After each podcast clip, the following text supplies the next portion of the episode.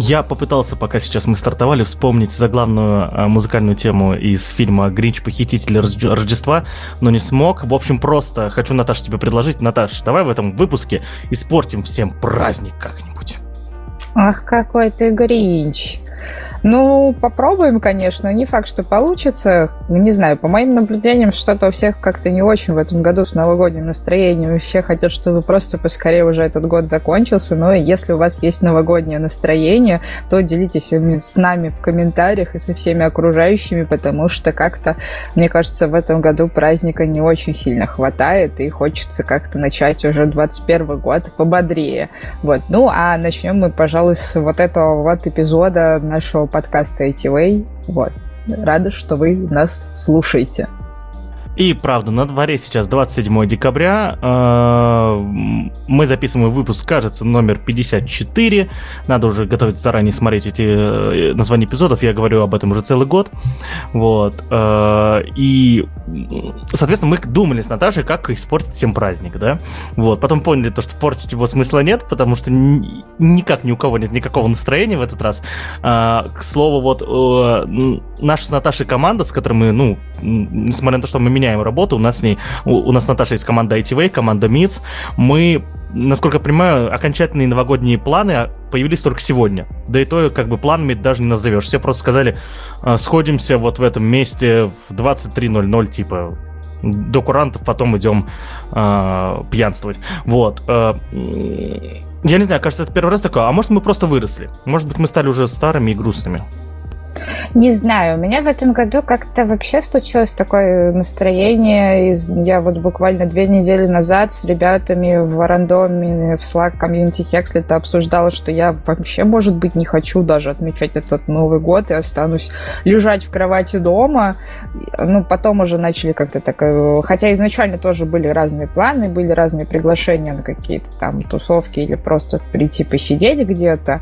Вот. И я как-то до последнего откладывала момент принятия решения о том, где я все-таки буду, поэтому мой Новый год такой будет. Он будет сначала такой немножко семейный, а потом уже после боя курантов я присоединюсь и попробую потусить. Но не знаю. Может, да, это действительно такое обнуление с возрастом происходит, э, ценности праздников разных, да, потому что начинаем мы, наверное, с того, что мы перестаем любить наши дни рождения, относиться к ним как к каким-то классным поводам э, там, получения подарков, либо либо ну, обустройство себе клевого праздника, а потом это потихоньку добирается до всего остального, в том числе и до Нового года. Не знаю, то ли кризис среднего возраста не за горами, то ли еще что-то такое, но не знаю. Если у вас есть какие-то идеи по этому поводу, тоже пишите, мы с радостью на эту тему подискутируем. Ну, а пока вот какое-то вот такое вот странное настроение, хочется просто, наверное, чего-то поспокойнее. Ну, э, раз что упомянула день рождения, то вот у меня день рождения 31 декабря, да, и для меня всегда Новый год был э, и днем рождения тоже, да, фактически. Опережая вопросы всех, всю жизнь мне их задают, и я думал, их будут задавать, задавать только в детстве. Нет, мне по тридцатник до сих пор их задают. Да, родители дарили один подарок. Вот, все, типа, вот закрыли этот вопрос, вот всегда, вот прямо следующий, кто спросит, сразу ссылку буду вот на этот момент в подкасте скидывать просто, и все. Вот. Э, но, знаешь, зато моя любимая фраза «это тебе не на день рождения, не на Новый год» в случае Паши всегда актуальна. Да, да, вот, но э, у меня, безусловно, я э, отношусь к этому не очень просто, учитывая что, э, то, что у меня последние лет 8, наверное, огромный набор проектов, то есть это гигантский, куча всего валится целыми днями без выходных, отпуск, соответственно, до 8 лет удалось взять раза два, кажется, вот, поэтому э, мой день рождения и новогодние праздники это у меня единственный отпуск, по сути. И что я делаю? Я 31 декабря просыпаюсь утром, выключаю телефон и играю весь день файтинги. В этом году, может, кстати, Warcraft буду играть. Что-то что мне понравился он в этом году. Вот, и все. То есть э, сообщения, ВК, Твиттер, все, короче, идет лесом просто. Нет меня. Все, до свидания. Э, меня заказчики спрашивают, э, типа, я сейчас э, работаю с, ну, с одним из проектов, с которыми работаю, там важно дежурство. Ну, потому что стабильной системы контроля проверок нету, потому что проект только растет, да, и э, нужно, так сказать, все-таки присутствие человека, так или иначе. Вот, и когда меня спросили, типа, там, на Новый год кто будет дежурить, потому что там будет много заказов в этот день и так далее, так далее. Я сказал то, что я, вот, типа, написать мне можно будет 4 января. Вот, типа, не, вы можете писать до этого вообще, да? Вот, но до 4 января меня просто вот нету. Вот что хотите, вот, ну, ху, пожалуйста. Если, если так не устраивает, я на проекте больше не нужен, и услуги моей команды больше не нужны, пока, типа, вот, вот, вот, вот настолько. Все, это мои дни, оставьте их, их мне, пожалуйста. И, кстати, в этом году было очень прекрасно, учитывая, что в этот раз я э, первый раз встречаю Новый год как предприниматель, да, то есть не, не как наемный работник, а как предприниматель. Я сам себе, э, вернее, не сам себе, мы с командой вместе выбрали, соответственно, э, дни, когда отдыхаем, и их больше, чем у э, людей, которые работают по государственным праздникам. В общем, мне пока от этого кайфовенько, это прикольненько и все такое. Вот. Э, так вот, тема сегодняшнего выпуска, давайте ее, наверное, так обозначим. Э, как Наташа мне сегодня сказала, я до этого не знал, вот, э, что оказывается декабрь это время, когда все начинают менять работу. У меня вот в это время, как всегда, ноябрь, кстати, да, вот у меня как всегда так случалось. Вот, э, Наташа, почему в декабре люди пытаются как-то вот обновиться? Ну, вообще традиционно, насколько я знаю, у HR есть определенные сезонные моменты, когда люди начинают менять работу, а HR приходится напрягаться и сорсить разные вакансии. Понятное дело, что они это делают очень часто на протяжении всего года, закрывая разные позиции. Но вот в эти моменты случаются совершенно разные обострения. А, это обычно приходится на весну, то есть перед летним периодом, когда часть сотрудников определяет, что вот сейчас я уволюсь, уйду на следующий проект, точнее, я сначала летом проведу полноценный отпуск, вот я накопил определенную подушку, прокутю, а потом буду осенью искать работу, да, соответственно, осенью такой период наступает. Так это когда откладываешь там, ну, 10% от этих самых там 400 тысяч, да, вот, вот можешь летом покутить, да. ну, что-то типа того. А осенью, соответственно, меняют работу, но и понятное дело, что период обнуления очень часто такой период наступает у тех, кто сталкивается с вопросом выгорания, и для тех, кто верит во всякие знаки, приметы и так далее, и кто воспринимает э, наступление Нового года как момент а, обнуления, в том числе и профессионального, вот, и в декабре раньше тоже были пиковые значения по появлению новых вакансий и новых резюме, в частности, это еще связано с тем, что начинает перераспред... начинается перераспределение бюджетов, да, и, конечно, здесь в данном случае работодатель может выступить э, тем же самым гринчем, который испортит вам праздник, потому что скажет, что все, со следующего года вам было бы хорошо искать работу, да, то есть оптимизируется бюджет на следующий год. А, либо, ну, просто так получается, потому что люди начинают переходить с проекта на проект. Понятное дело, что вот как раз вот эта вот новогодняя неделя дает возможность людям отдохнуть, Э, без каких-либо потерь в плане там, отгула двух недель после того, как вы пишете заявление там, и так далее. То есть оно там все вместе так съедается. В итоге получается поменьше времени, которое нужно отгуливать, но тем не менее его становится достаточно для того, чтобы прийти в себя. Ну, в общем, аналитика таким образом строится, что вот в декабре как тоже появляется большое количество людей, которые начинают искать работу, а появляется также дополнительное количество вакансий, которые планируются после, после новогодних праздников сотрудников очень оперативно закрыть. И вот. Не спрашивайте меня, почему. Ну, просто вот такая вот статистика, такие вот цифры. Но это же нелогично. Вот смотри, я сейчас тебе объясню, с экономической точки зрения нелогично. Ведь, э, безусловно, э, я сразу скажу то, что я э, поклонник мысли о том, что государственных праздников в России слишком много реально я бы вот, э, если бы я что-то решал, я бы их уменьшил просто вдвое сразу, да, это первое.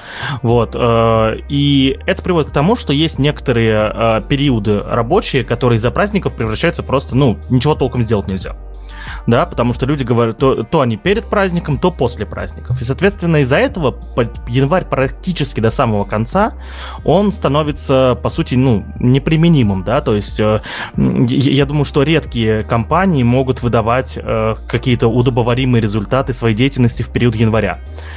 А принимать новых сотрудников еще в этот период, то есть э, и запускать со- соответствующие процессы. Понятное дело, что они все равно будут приходить, да, чем больше у вас компания, тем больше э, туда будет приходить сотру- сотрудников. Но я правильно понимаю, что в январе этот процент получается выше, и то есть и, все, и, и так дорогостоящие процессы найма, когда у тебя появился в команде человек, который, ну, как правило, ближайшие, ну, недели две, да, давайте честно, на новом месте, на новом месте э, очень редкие сотрудники могут сразу начать приносить пользу, да, то есть если они прям очень хорошо попали, да, то есть э, человек там э, поменял, несмотря на то, что название компании, но свою должность, э, свою роль в команде не поменял, тогда он становится полезным практически сразу. Но я всегда думаю, что это недели две, то есть, несмотря на то, что и так у тебя провал недели две, да, то есть после новогодних праздников, да, в производительности у всех абсолютно, так еще у тебя провал по поводу того, что у тебя больше процент прихода людей. Это же нелогично. Почему бизнес сам это не тормозит? Почему, почему он этому способствует? Ну, это получается здесь Получается, люди виноваты больше? Ну, в смысле, то есть это, это вот настолько потоки сами идут от, от, от, от, от работников просто, или как? Я не понимаю. Ну, это, конечно, в любом случае человеческий фактор. Это, знаешь, такие периоды, когда все все понимают. У нас, наверное, в России два таких основных периода. Первый период – это новогодние праздники, а второй период – это майские праздники, когда все примерно то на то и выходит. Потому что в мае мы тоже слишком дофига отдыхаем. Там, получается, день весны и труда, плюс еще день победы. И вот на эти вот все периоды приходится, приходится самая большая нагрузка. Но здесь а, тоже есть определенная часть разделения, которая связана с а, той нише, в которой ты работаешь. Аутсорс это или это продуктовая история.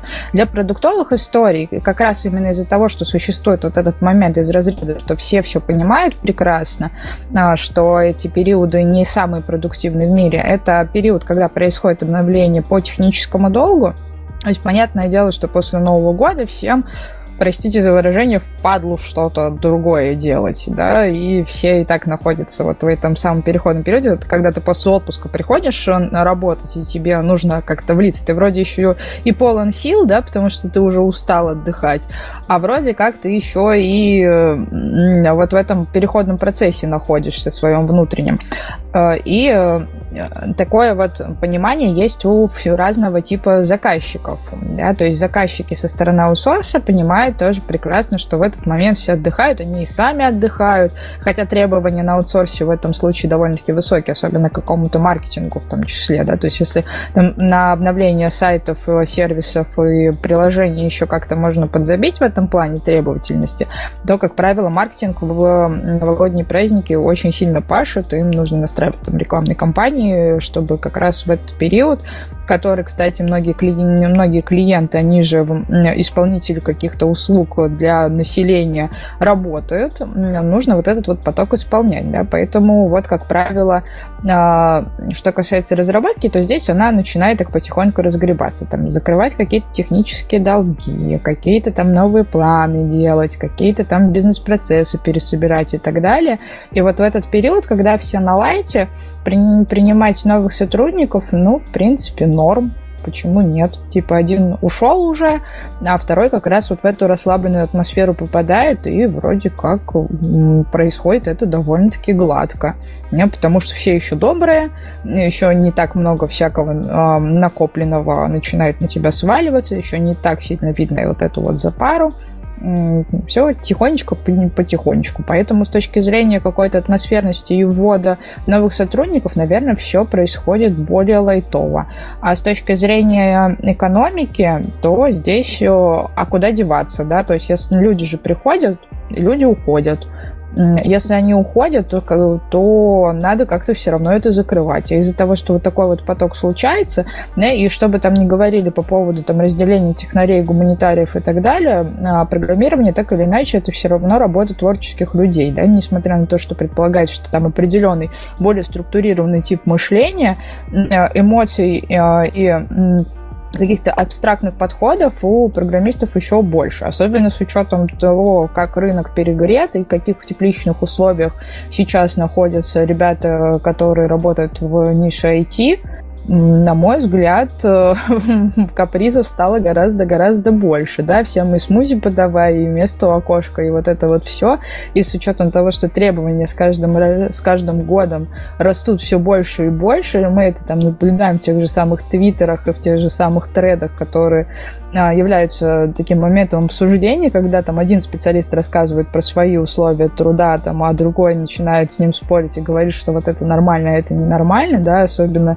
в мире мерилка зарплатами или мерилка какими-то тоже дополнительными мотивационными условиями очень сильно зашкаливает. Ну, логично, да, и вот такие вот капризы бывают довольно-таки часто, и вот этот человеческий фактор рассказывается довольно сильно. И бизнесу в данном случае, а куда деваться, если у них нет просто человека, который может а, данные условия закрывать. Он просто уходит, а, и приходится искать следующего. Я, конечно, я сейчас не буду бомбить пока, по крайней мере, а, не буду бомбить по поводу э, того, что эти самые разработчики о себе думают, э, с, требуя условий и все такое. Вот, мы об этом поговорим чуть попозже. Вот, и Давай тогда перейдем к личному опыту. Прошу прощения, мне кто-то названивает просто. Да, давай тогда перейдем к личному опыту. И у меня, соответственно, вопрос, Наташа, к тебе. А, э, как часто тебе приходилось менять работу так, чтобы это выпадало именно, что ты с 1 января, типа, обновленный человек, условно? Ну, обнов... не, не, не обновленный человек, просто другое место работы у тебя, может, другая должность. Но если брать именно новогодние праздники, то в Хекслет я так пришла. То есть это была история про то, как я 4 года проработала на аутсорс-галерее, поняла, что я больше так не могу. А за месяц до Нового года я предупредила всех о том, что я ухожу. Написала заявление заранее, чтобы оно было потом подписано за две недели. А, и начала передавать дела.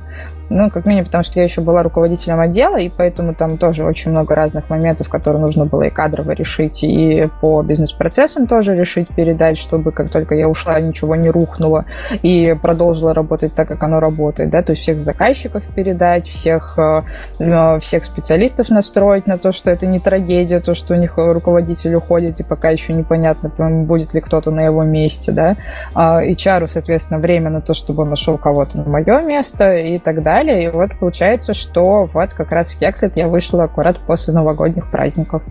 То есть 30, 31 числа я пришла вот последний день на свою старую работу, а с новогодних праздников, после новогодних праздников я вышла уже работать на свою следующую работу, на которой сейчас работаю.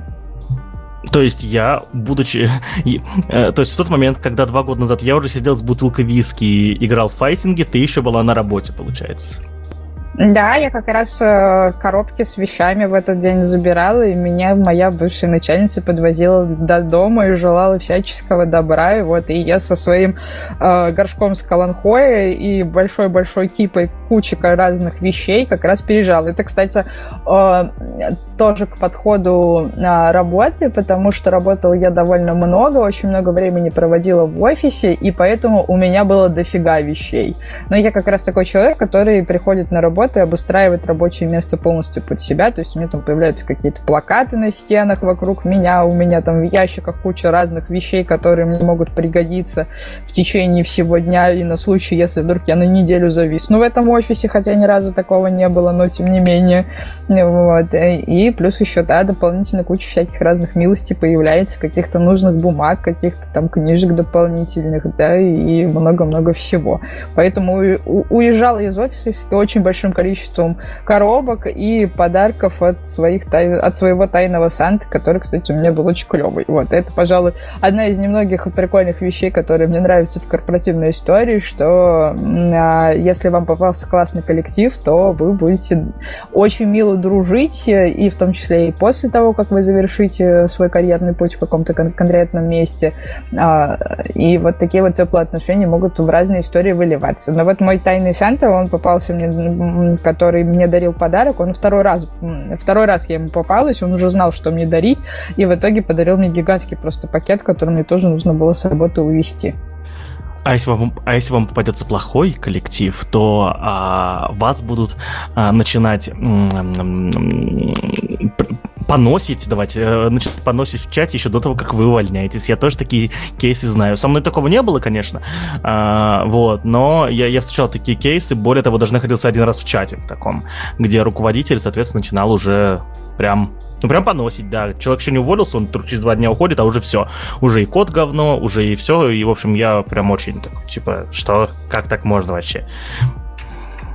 Но, с другой стороны, знаешь, это опять же история к выгоранию. Выгорание, оно случается как раз э, потому, что вот опять же вот эта творческая работа, и плюс, как мы уже много раз обсуждали, что это практически работа 24 на 7, когда ты уходишь с работы, ты все равно думаешь про проект, и гости наши тоже про это рассказывали, да, и в баре ты с друзьями сидишь, и вы все равно проект обсуждаете, да, и плюс ты там э, статьи читаешь, и про задачи думаешь, и много-многое другое, вот, и с учетом того, что ты постоянно находишься вот в этом контексте, мозг твой постоянно нагружен и не особо сильно перезагружается в течение там какого-то периода отдыха, вот так вот случается. И под конец э, ты либо приходишь к тому, что тебе уже все равно, как про тебя кто говорит, да, и в том числе говорит твой начальник про это плохо, а это, конечно, не красит самого руководителя, если вдруг вы увольняетесь с работы, и он начинает к вам менять именно личные отношения, воспринимает это не с точки зрения того, что человек профессионально просто меняет работу,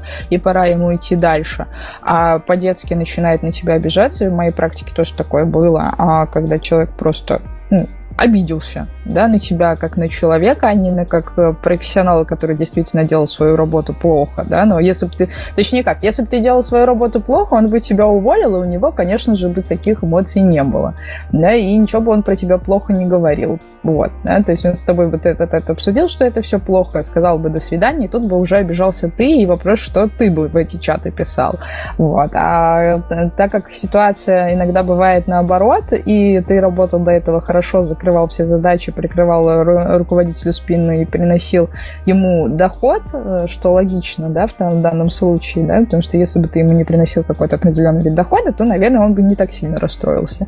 И когда ты уходишь, да, такое бывает, если очень лично руководитель принимает это, и тогда это все действительно выливается в очень некорректные формулировки. Вот. Но и в такие моменты нужно думать о том, что, ну, наверное, не, не так много ты и потерял.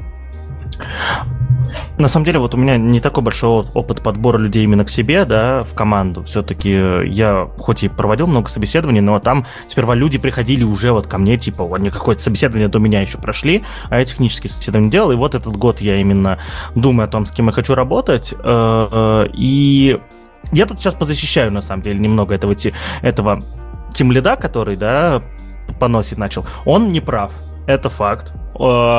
Публично выражать свое недовольство, это всегда э, плохой тон. То есть, если вы встречаете человека, который не только в IT, везде, который начинает публично э, рассказывать о недостатках той или иной сущности, будет это команда, будет отдельный человек и так далее, он, ну, он долбоящер да, вот, э, безусловно, это возможно, да, это возможно публично об этом рассказать, если, допустим, э, была задача сперва произошли приватные разговоры, приватные обсуждения, и, э, из, и так сказать, изменений и, и, треб, и эти недостатки, о которых говорилось там, требовали изменений, но эти приватные разговоры к этому не привели, и человек, который инициировал приватные разговоры, понял то, что публичность может здесь помочь, чтобы, чтобы изменить это, да, это возможно, но это всегда сложно, и к таким э, к таким способам решения проблем нужно прибегать крайне редко и крайне очень хорошо и очень-очень много подумать, нужно вам это или нет.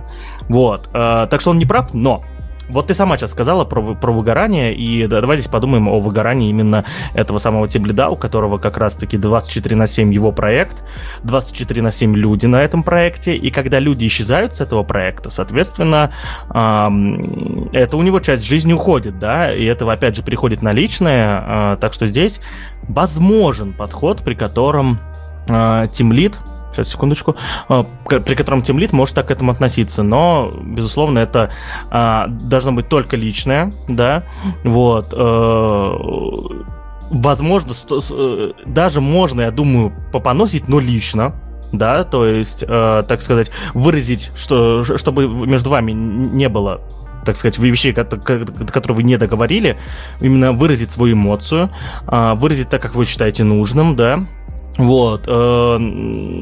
Ну да, да, да. Все, все взрослые люди не будут сейчас писать инструкцию о том, как нужно это делать. Самое главное, нужно про- помнить правила фидбэка. Правила фидбэка. Классический бургер. Хорошо. Вот это бы, вот это плохо и опять хорошо. Да, то есть самое главное соблюдать классическое правило фидбэка. Если правило фидбэка соблюдается, какие, какая булка в этом бургере, какое мясо, в принципе, уже не важно на самом деле, да. Вот, э, то есть бургер может быть очень сладким, а мясо, наоборот, тухлым, и как бы пофигу.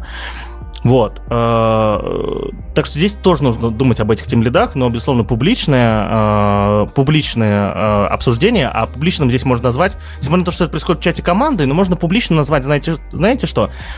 Когда, когда говорят о... Когда говорят о некоторых вещах, в, на, на ту аудиторию, где каждый человек не имеет прямого отношения к вопросу. То есть, если, э, допустим, у вас команда из трех человек, да, и э, вы руководитель, у вас один писал код, и второй писал код, и теперь один уходит, и оставшимся человеку нужно будет работать с кодовой базой, публично это? Да, скорее всего, нет. Да, почему? Потому что все так или все присутствующие в этом чате так или иначе имеют прямое отношение к, к, к вопросам, которые начинают обсуждаться. Стоит ли обсуждать здесь э, негативные моменты и давать фидбэк? Ну, можно, да, я, я думаю, да. Вот, но я все равно этого делать не стал, я, я крайне позитивный, типа, ну, я точно знаю, то, что если человек уходит из, из команды, из команды, в которой я работал, в которой я руковожу, скорее всего, он уходит, уходит куда-то в место похуже, потому что там нет меня. Вот, вот, вот и вся позиция, поэтому у меня нет никогда причины поносить людей. Вот, так что у меня здесь позиция простая. А, но в, в целом, если есть обида какая-то, надо ее, безусловно, выразить, но не публично да, самое главное, что до чего не должно быть между людьми, это вот не, не до говорки, давайте назовем это так. Наташа, а все же поняли, что я шутил, да? То, что там, типа, если люди уходят, они уходят, потому что там в команду похожи, потому что там нет меня. Все же поняли или надо объяснять? Да, понятное дело, что все поняли. И у меня, допустим, иногда бывало и такое, что, допустим, я ухожу с какой-то команды, и мне в последний день даже иногда становится грустно, и я начинаю думать, а правильно ли делаю решение в данном случае, что Все такие ухожу. милые становятся просто, Ну, да? типа того, да, и вот, и ты как-то начинаешь уже по-другому смотреть на это и как-то больше позитивных каких-то вещей наблюдать. Хотя, не знаю, может быть, это у меня так это все переключается, потому что я уже сразу там нахожусь в позиции того, что типа все будет хорошо, и я это все хорошо как раз вот этот самый момент и начинаю видеть, да, и поэтому возникают какие-то сомнения. Да, но истории бывают совершенно разные, и иногда ты просто понимаешь, что нужно позаботиться в первую очередь о себе. И с точки зрения тем лида это, конечно, тоже все понятно, особенно если вы очень длительный период времени работаете с человеком, э, который сейчас собирается уже уволиться, точнее, он уже не просто собирается, он уже на лыжах, он уже заявление написал, да, и а, ему нужно просто доработать и допередать дела. И здесь, наверное, логично, что включается эмоциональный момент, да, потому что ты к человеку прикипаешь, а так или иначе это вот как в школе. То есть не все... Мы 11 лет вместе учились, и после того, как э, случается выпускной, и дальше все расходятся, не факт, что вы встретитесь, да, и кто-то об, об этом очень сильно грустит, а кто-то, наоборот, радуется тому, что наконец-то он больше никогда этого человека, ну, э, этих людей не увидит, да, то есть очень по-разному это все происходит в плане восприятия, а, и здесь тем да, конечно, тоже можно понять, эм, да, потому что есть определенный вклад и личного времени, и своих каких-то знаний, и понимание того, что сейчас начнется новый геморрой, потому что нужно отстраивать заново тот процесс, который ты настроил. Но, наверное, здесь нужно понимать, что все мы люди, и все рано или поздно могут прийти к тому, что хочется что-то поменять в своей жизни, и у того же тем лида это случится, да, и и тогда он будет на вот этом самом месте, когда его все будут не любить, да, и все будут думать о том, что сейчас все развалится после того, как он ушел, а потом, а потом-то окажется, что нет. И это, кстати, еще отдельная тема для разговора, когда вот мы уходим с какого-то места, думаем, что сейчас они без меня тут все зачахнут, а потом так узнаешь э, там у коллег бывших э, о том, а как там у вас сейчас дела, и тебе говорят, что все нормально. И ты так, ну блин, а я-то думал, что у них там все плохо будет. Но на самом деле не так случается. Да, и э, да, мы, конечно, все уникальны, исключительны по-своему, но э, жизнь такая, что двигаться нужно дальше в любых совершенно условиях. И когда тимлит себе позволяет в данном случае высказывать какие-то негативные моменты не лично и переходить уже на какие-то вещи, которые а, не связаны с профессиональной деятельностью, это не есть гуд, потому что одно дело говорить про то, что есть какие-то ошибки кода, что вот сейчас ты мне передаешь проект, а он не готов к этой самой передаче, это твой большой косяк и так далее, и это делать публично, возможно, это один момент, особенно в маленьких командах. А вот когда а, это просто переходит на позицию того, что да, он дурак, э, потому что он уходит, но это другое совершенно, и это уже не есть гуд. И вот Наташа затронула вопрос, который я хотел с самого начала подкаста поднять, но Наташа не говорила, что хочу его поднять. Итак, а, я его сформулирую так, на самом деле. Насколько, по твоему мнению, человек при подготовке к увольнению должен думать о том, что оставляет после себя? Есть три варианта ответа. Первый. Должен думать и, и много делать, и подготовиться к этому конкретно.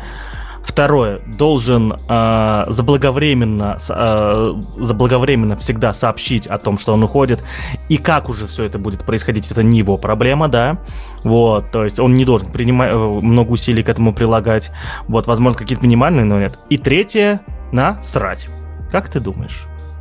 Но мне кажется, здесь, во-первых, объективен ответ из разряда «дело изначально нормально, нормальное дело нормально будет», да, и тогда в этот момент при передаче проекта у тебя все будет окей, и э, там останется только небольшие вопросы с доступом, ну, просто изменить и все, да, и если изначально твоя работа была сделана окей, то какие могут быть претензии при передаче данного проекта? Ну, а вообще, если смотреть на работу разработчика, то, наверное, она в плане того, что э, системы контроля версий, они публичны в том числе, да, и, допустим, у тебя есть профиль в Git, который ты, как, мы как минимум, прикладываешь к своему резюме, да, и, и здесь тоже все максимально прозрачно, и если у тебя изначально все было очень плохо сделано, то, наверное, твой будущий работодатель это все увидит.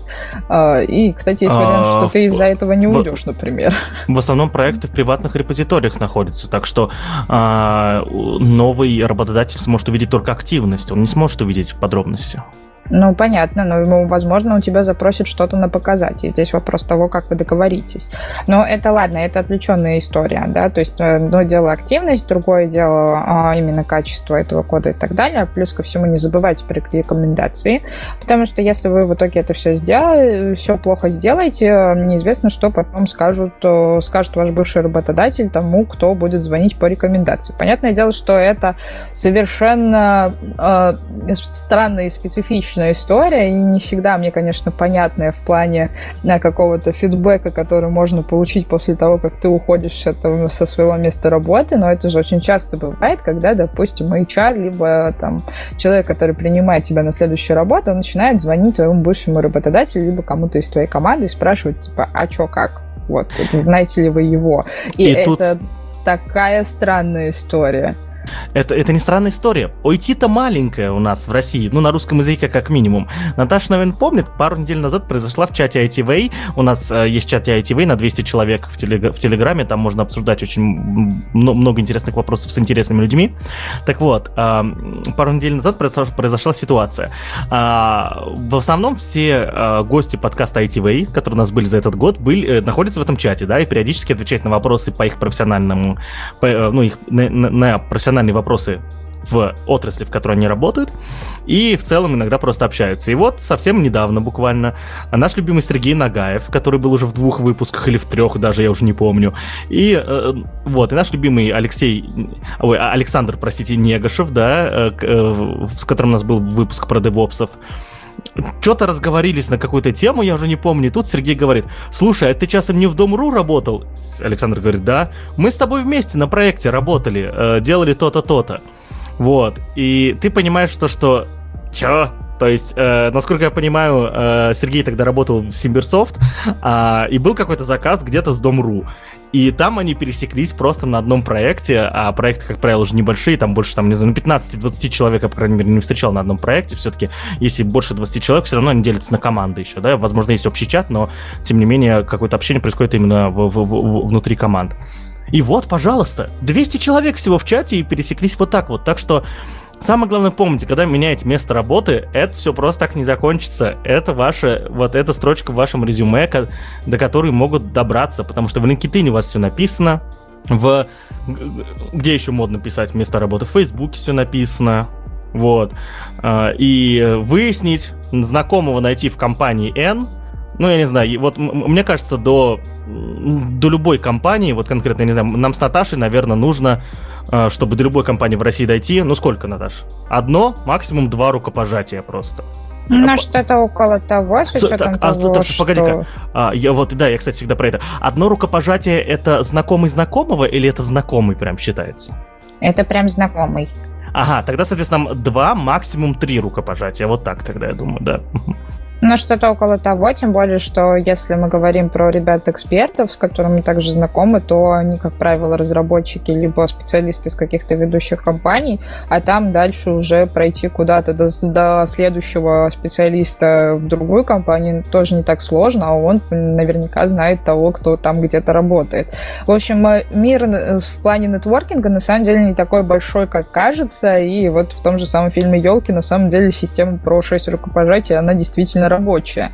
Вот. А... а я ведь знаю, о чем ты говоришь, и мне почему-то за это стыдно. Я, кажется, смотрел этот фильм, вот, возможно, э, у меня есть оправдание, почему я его смотрел, да, потому что двигаться я не мог, допустим, да. Это же оправдание, если ты смотришь елки, что ты не мог двигаться. Ну, конечно, с учетом того, что тебе сложно э, подняться и переключить, то, в принципе, ок. Но вообще теория шести рукопожатий — это очень древняя история. Она еще в 70-х появилась э, за счет, э, с помощью американских психологов, которые как раз эту гипотезу сформировали и как одну из теорий социальных графов, и даже провели там какие-то экспериментальные проверки.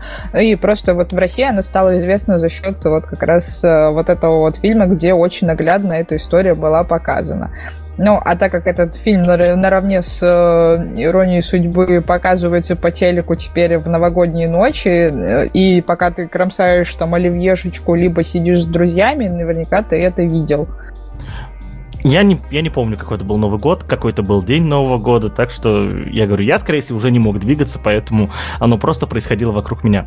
Вот, в, в общем, друзья, главная мысль то, что... А, да, еще есть, кстати, момент, еще к шести рукопожатиям, да, почему это количество рукопожатий мы так уменьшили с тобой? Не потому, что мы там знаем кучу людей, хотя не без этого, а потому что люди меняют работу еще. Возвращаясь к нашей теме, люди сами меняют работу, и даже если ты не знаешь человека, который прямо сейчас а, работает в той или иной конторе, найти человека, который там работал, не так уж и сложно, а он уже знает того, кто работает там прямо сейчас.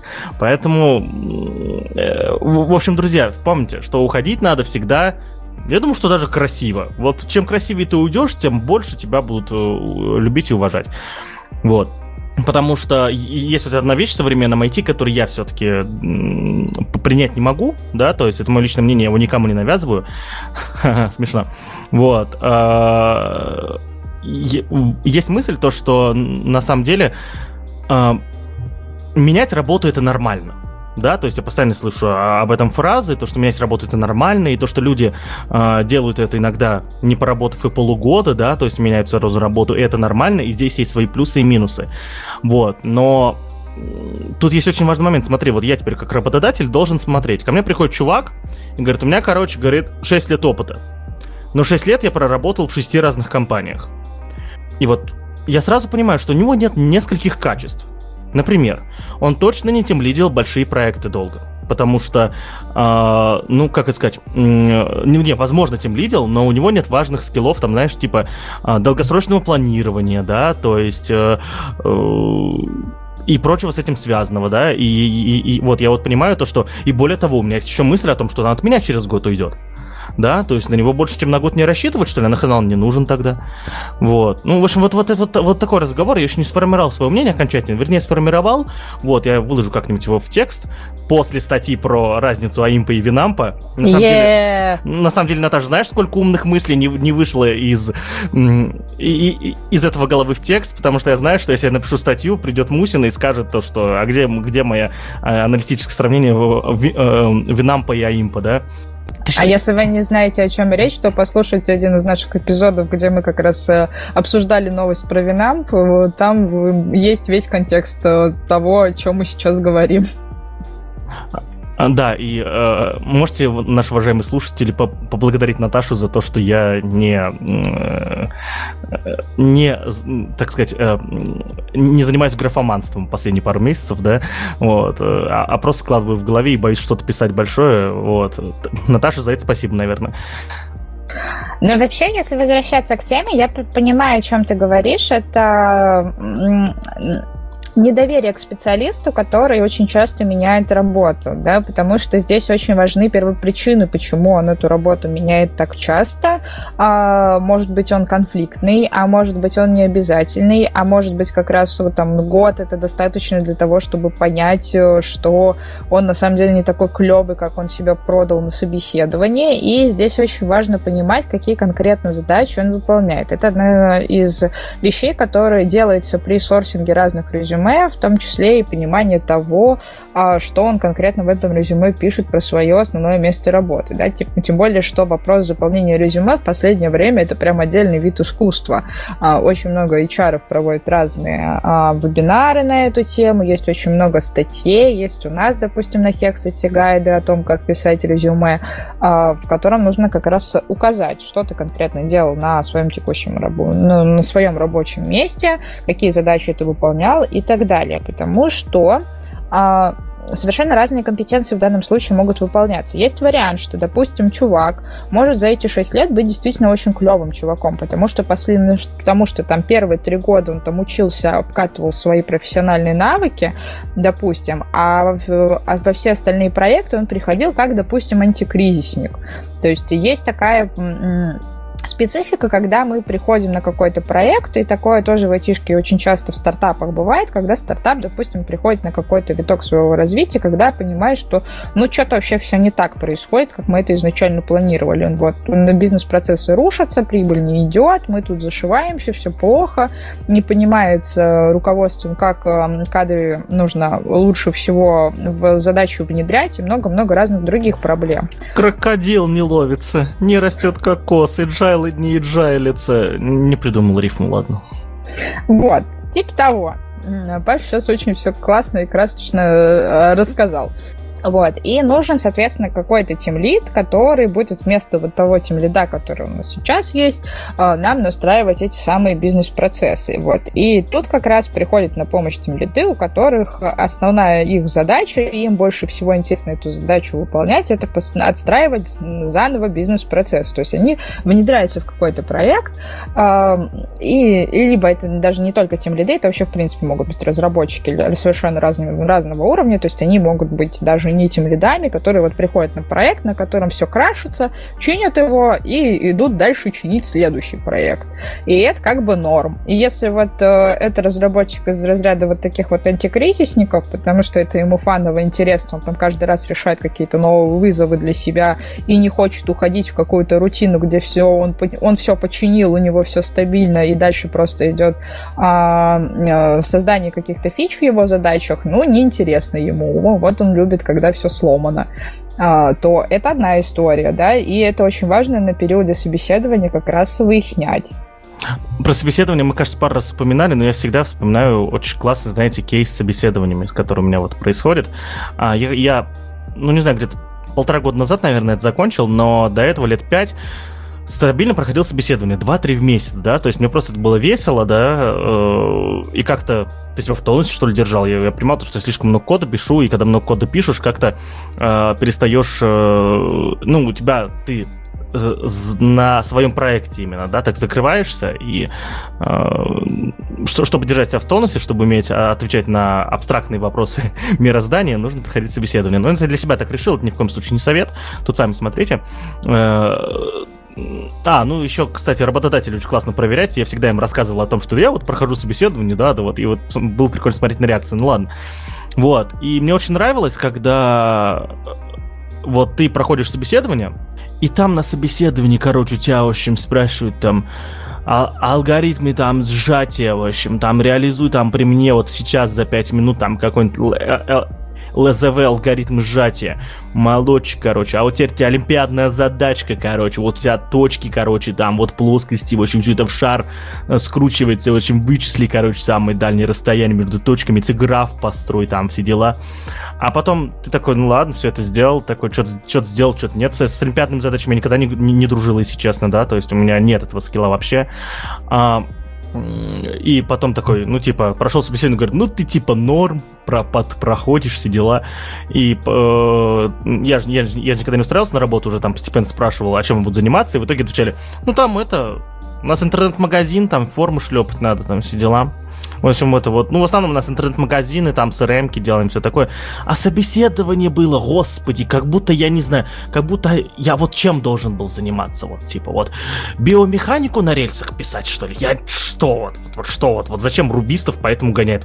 Я прихожу, говорю, вот, вот мое резюме, я вот веб-приложение делаю. Вот я вот это могу. Да, я могу это, я делаю это хорошо, я сделаю их там, не знаю, больше полусотни за всю жизнь. Вот. Пожалуйста, берите мои скиллы, вот, все. Вот, э, но нет. Обязательно нужно вот что-то там устроить, короче, ой, вот, чтобы вот ты... Зачем это делается, Наташ? Ты вот... Э, что в Хекслите думают про это? У вас все-таки там это, да, э, отдельно, я уверен, были большие обсуждения про собеседование и так далее. Что, что в, ну вот, в сообществе Хексли это думают про это? Ну, вообще очень часто обсуждаем эти моменты. И у нас, когда проходят публичные собеседования, у нас э, и в чате иногда бывают э, слушатели, которые спрашивают, а почему вот э, собеседующий задает там вопросы про алгоритмы, зачем он рассказывает, просто зачем он спрашивает про сортировку, дает какую-то задачу на переворот массива там и так далее. А, но здесь очень важно понимать, что какие-то вот задачи связаны там, допустим, с комбинированными числами там и так далее, они в первую первую очередь показывают, насколько глубоко, во-первых, специалисты разбираются в какой-то тематике, да, вот, вот такой вот сложной математической.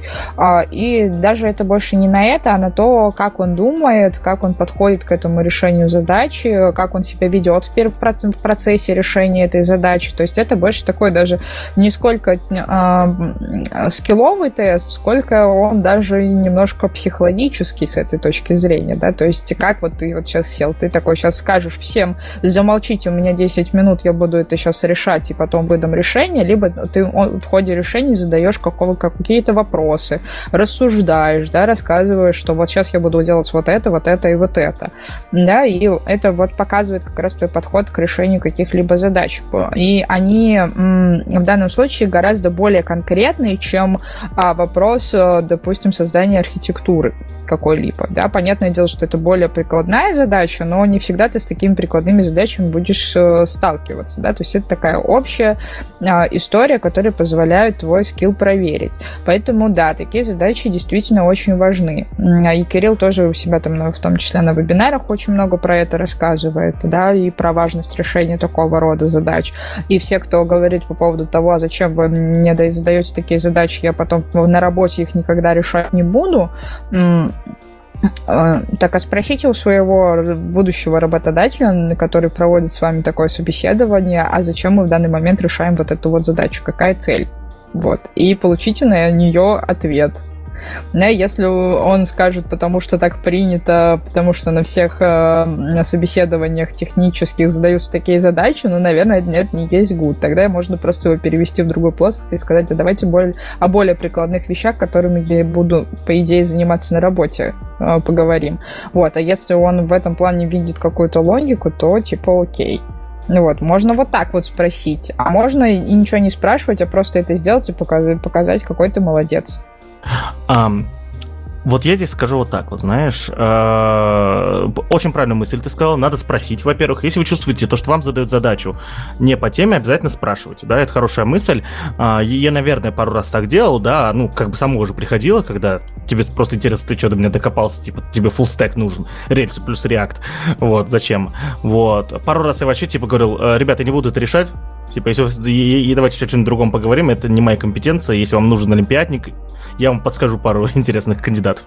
Вот. Эм, ну, я вот сейчас, опять же, этот подход немножечко хочу разбить, потому что, да, мысль хорошая. Ввести человека в некую ситуацию, в в том числе это ситуация такая в, вне зоны комфорта, да, очень хорошая э, история, и проверить на его реакцию. Но что-то я не припомню, чтобы э, люди, которые проводят собеседования, были экспертами в человеческих реакциях. Э, в основном это такие же прогеры, как и я, как и как и те, кого они собеседуют, просто опытнее, да, просто они больше там накодили за свое время. Вот, но что-то я не помню, чтобы они вот курсы проходили, у них были сертификаты, потому что они разбираются, как человек должен себя вести и так далее. В основном это просто прогеры, и э, да, они тем лиды, они, возможно, знают, они там много с людьми общались, опытные в жизни до хрена, но мне кажется, что это вот как раз-таки э, ты предлагаешь мне съездить э, в Ашан на, типа, и э, вот, вот говоришь, что что, поехали в Ашан, и предлагаешь мне это сделать на Ламборджини, который я водить-то не умею, тем более по этим дорогам. М? Так подожди, а кто тебе сказал, что для того, чтобы провести такого рода э, оценку, нужно быть обязательно каким-то суперпсихологом, который будет считывать реакции? Как минимум сейчас ну, человек, который, который тебе задает эту задачу, для себя поймет, а комфортно ли ему находиться с тобой в рамках, как ты решаешь вот эту задачу.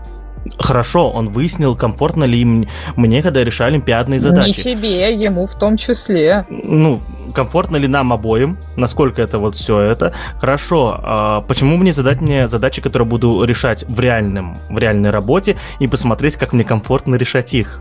Потому что мало ли что пойдет не так.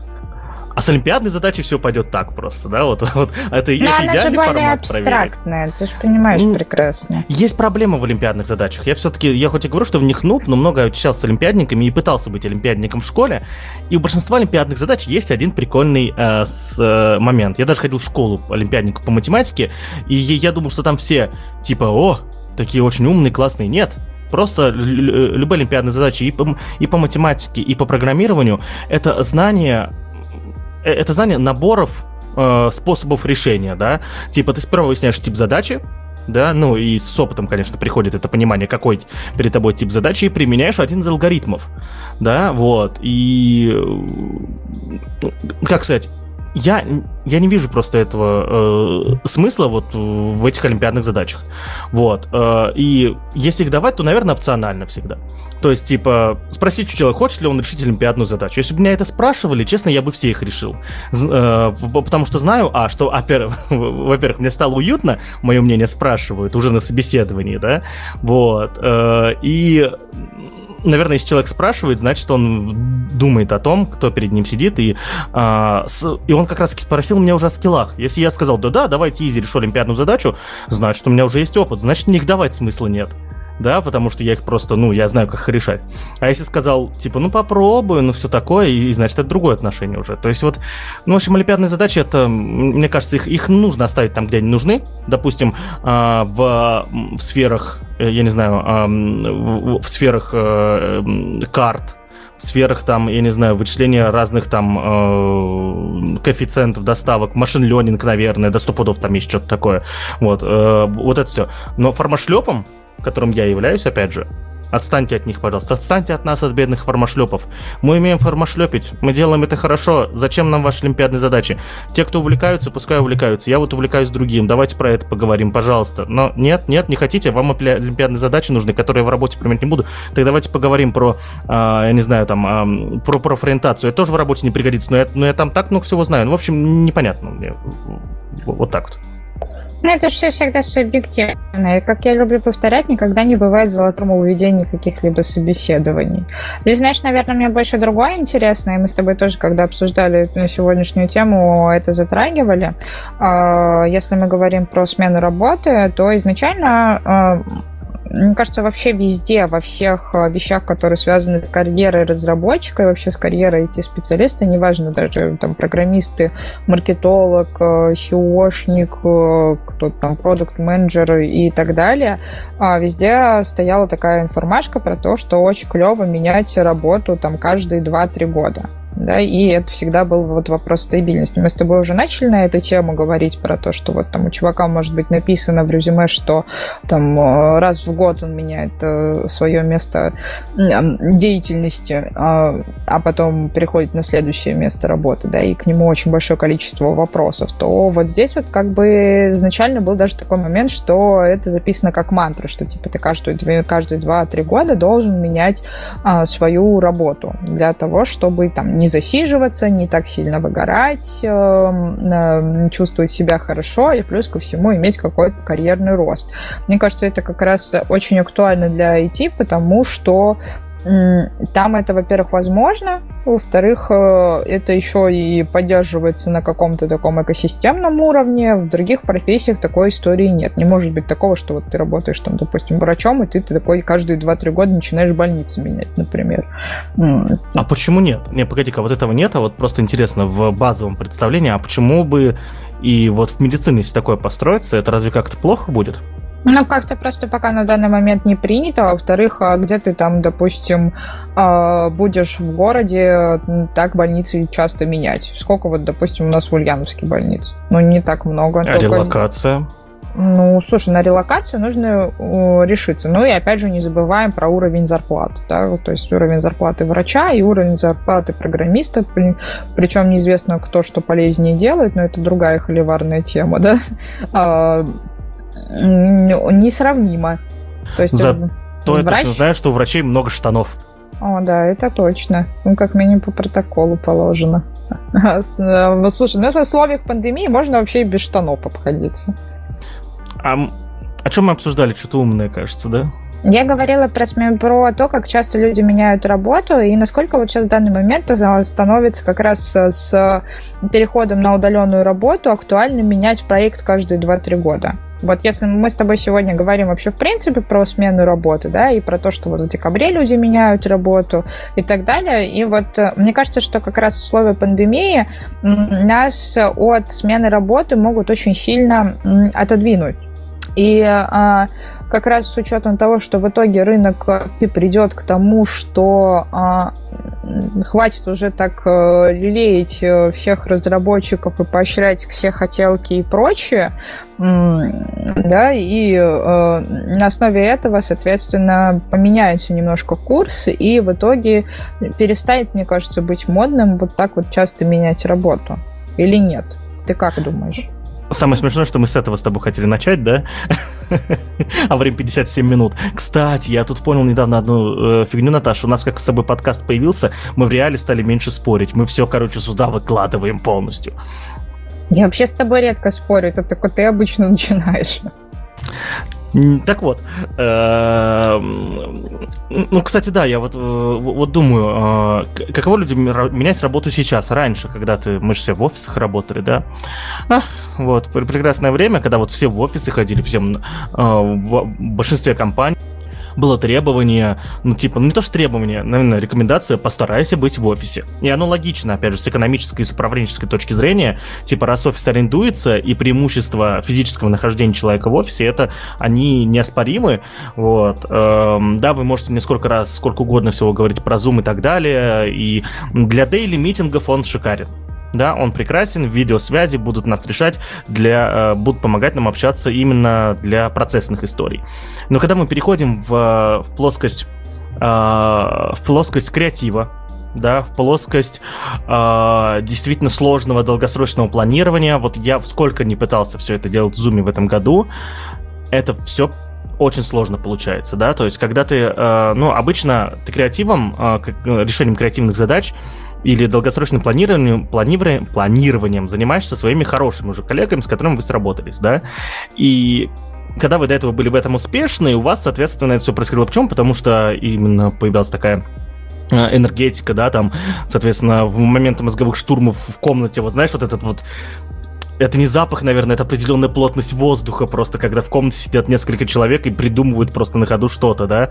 Вот, это одна из причин, почему люди в молодости любят КВН, потому что там вот это все есть, да. И когда ты, тебе удается в работе, это потом применять, это же божественно, да. Вот. Этого ничего нет. И едва ли, ну, наверное, мы когда-то привыкнем просто, да, но, безусловно, та, та, так по-другому это не, не пофиксить. И в итоге получалось, что несмотря на самоизоляцию, нам все равно приходилось встречаться, чтобы ну, действительно заниматься долгосрочным планированием, решением проблем и задач. Да? Э, я о креативных сейчас говорю, конечно же. Вот. Э, и это вот первый момент, да, который есть и который сейчас, это не, не, не, даже не про смену работы, а в принципе, да, про удаленку. И второй момент это действительно то, что сейчас мы сменяли офис, а сейчас вы, если поменяете работу, ну, вы смените офис, в который будете ходить там раз в неделю. Я не знаю, я, кстати, не знаю, как, как сейчас люди в офис ходят. Наверное, раз в неделю ходят иногда, многие вообще не ходят, да? Вот. Uh, и, соответственно, у вас ничего не поменяется. У вас будет тот же самый дом, вы просто смените чатики. Ну и время созвонов. Вот. И тут вопрос, наверное, что один из главных критериев смены работы, а именно смены окружения, он изменился. Мы сейчас побольше, попозже, ой, извините, пожалуйста, наверное, был неприятный звук. Мы сейчас попозже еще поговорим про важность анбординга. Здесь я приведу, кстати, пример очень хороший, где я видел крутые анбординги. Вот. Анбординг, если кто не знает, это процесс э, внедрения... Как, как на, на русский перевести анбординг, Наташа?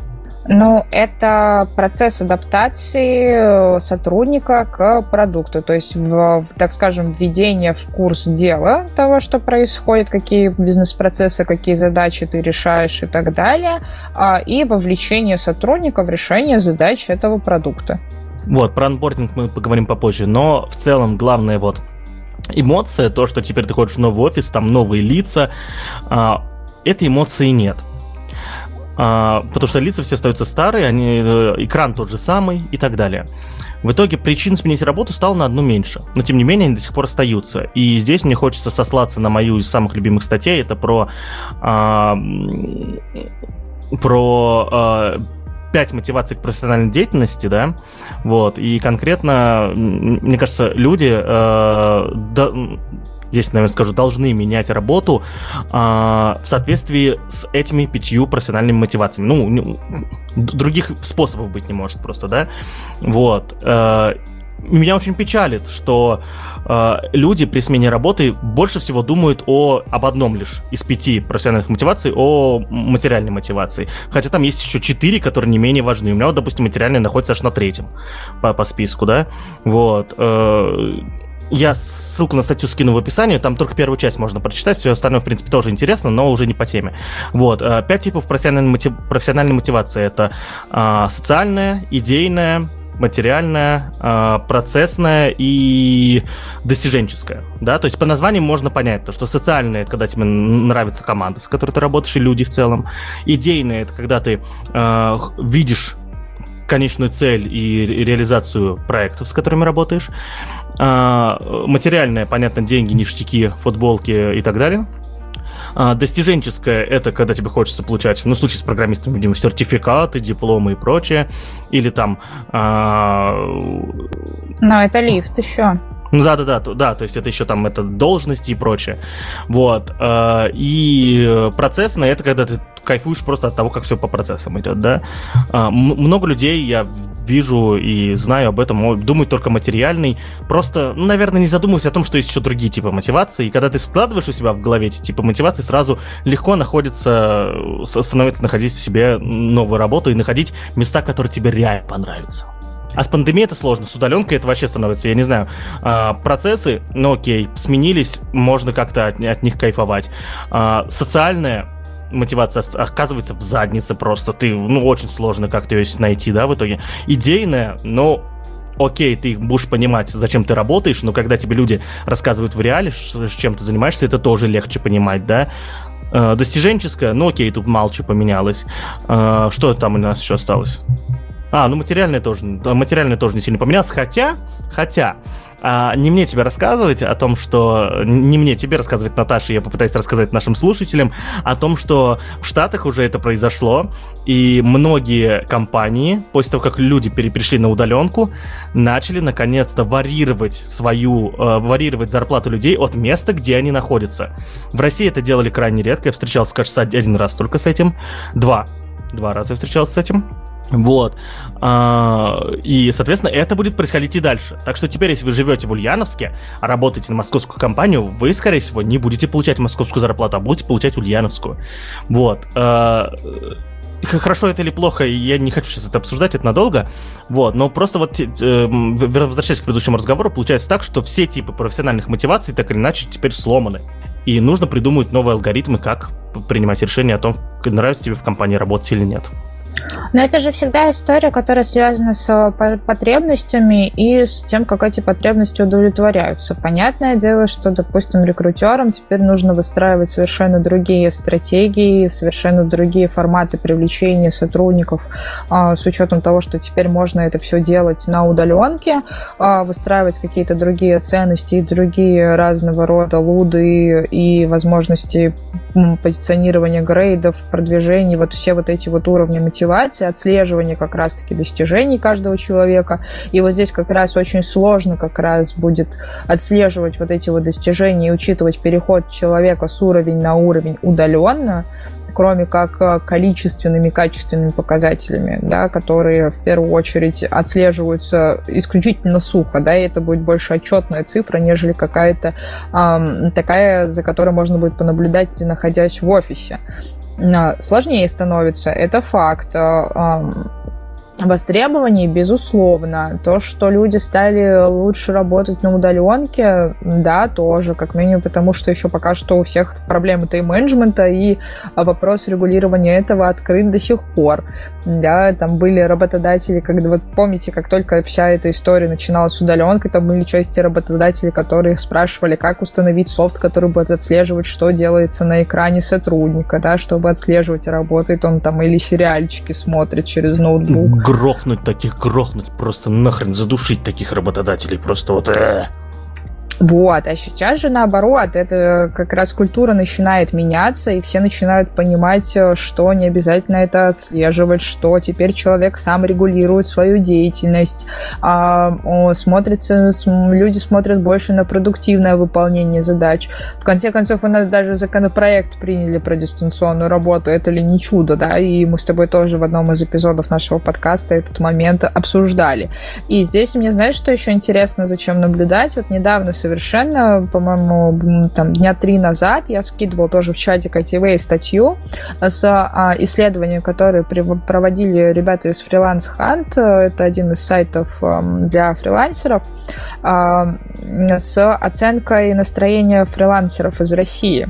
То есть, если вы помните, раньше как раз вопрос фриланса, вопрос удаленной работы и, и не работы на дядю был очень сильно открыт. А, многие хотели уходить во фриланс для того, чтобы не зависеть от графика, иметь возможность удаленной работы, то теперь ситуация поменялась. То есть 82% фрилансеров открыты для предложений по работе в штате.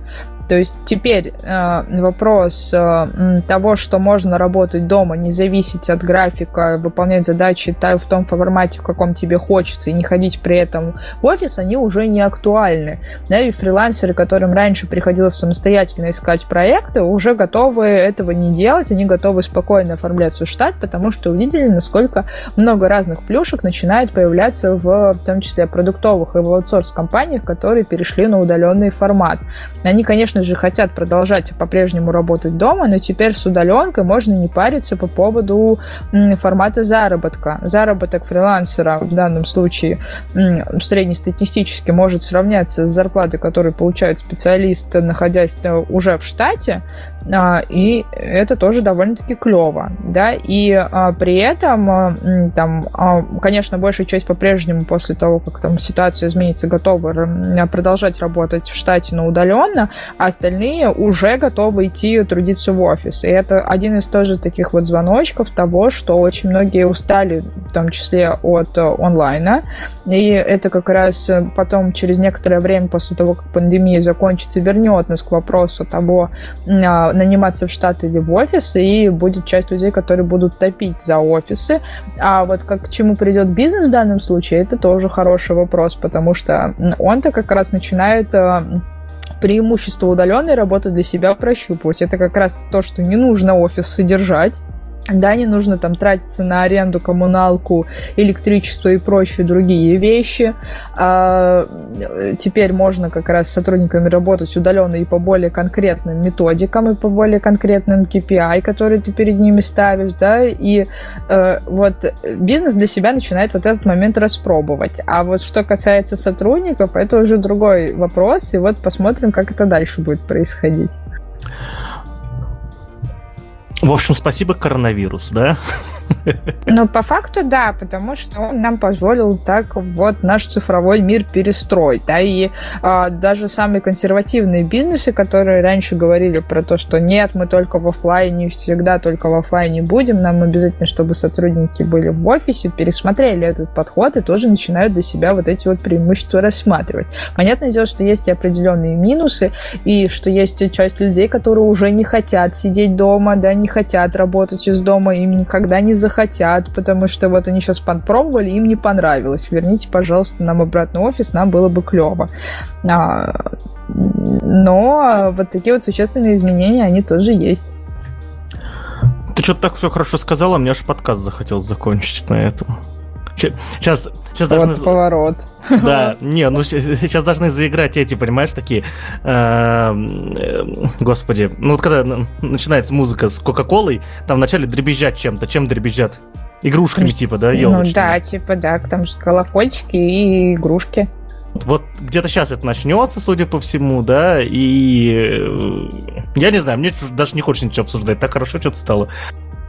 Ну, раз хорошо стало, то, наверное, может, действительно и правда тема исчерпана. Ну, а если вернуться к э, той теме, которую мы сегодня с Пашей обсуждали по поводу там менять работу, не менять работу, понятное дело, что это исключительно ваши ощущения, слушайте себя, и если вы вдруг понимаете, что пора в своей жизни что-то менять, то, наверное, стоит это все-таки сделать. А если не хочется, то продолжайте заниматься тем, чем вы занимаетесь, наверняка вам очень кайфово.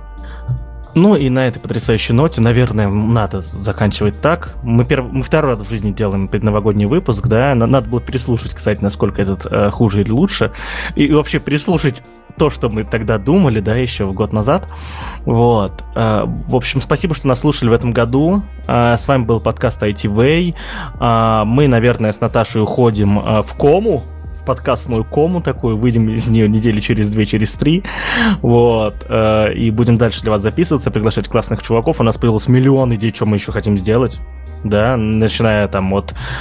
Начиная от того, что я вам ничего не расскажу, вот. Э, заканчивая тем, что я вам опять ничего не расскажу. Вот.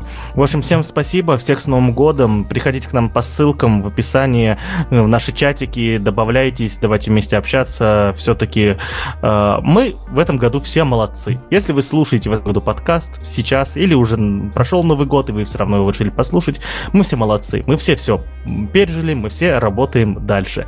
Всем спасибо, всех с Новым годом и всем